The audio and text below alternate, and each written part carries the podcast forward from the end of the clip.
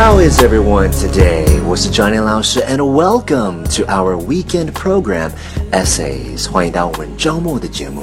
I hope you're having a fantastic day. So, let's take a look at today's writing. Today's essay is Lincoln's Gettysburg Address. Four score and seven years ago, our fathers brought forth on this continent a new nation, conceived in liberty and dedicated to the proposition that all men are created equal. Now we are engaged in a great civil war, testing whether that nation or any nation so conceived and so dedicated can long endure. We are met on a great battlefield of that war.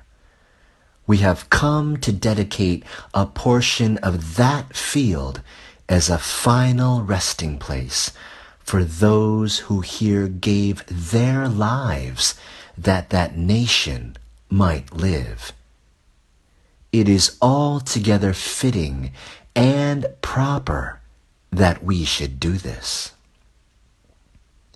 But in a larger sense, we cannot dedicate, we cannot consecrate, we cannot hollow this ground. The brave men, living and dead, who struggled here have consecrated it far above our poor power to add or detract. The world will little note nor long remember what we say here, but it can never forget what they did here. It is for us, the living, rather to be dedicated here to the unfinished work which they who fought here have thus far so nobly advanced. It is rather for us to be here dedicated to the great task remaining before us, that from these honored dead we take increased devotion to that cause for which they gave the last full measure of devotion.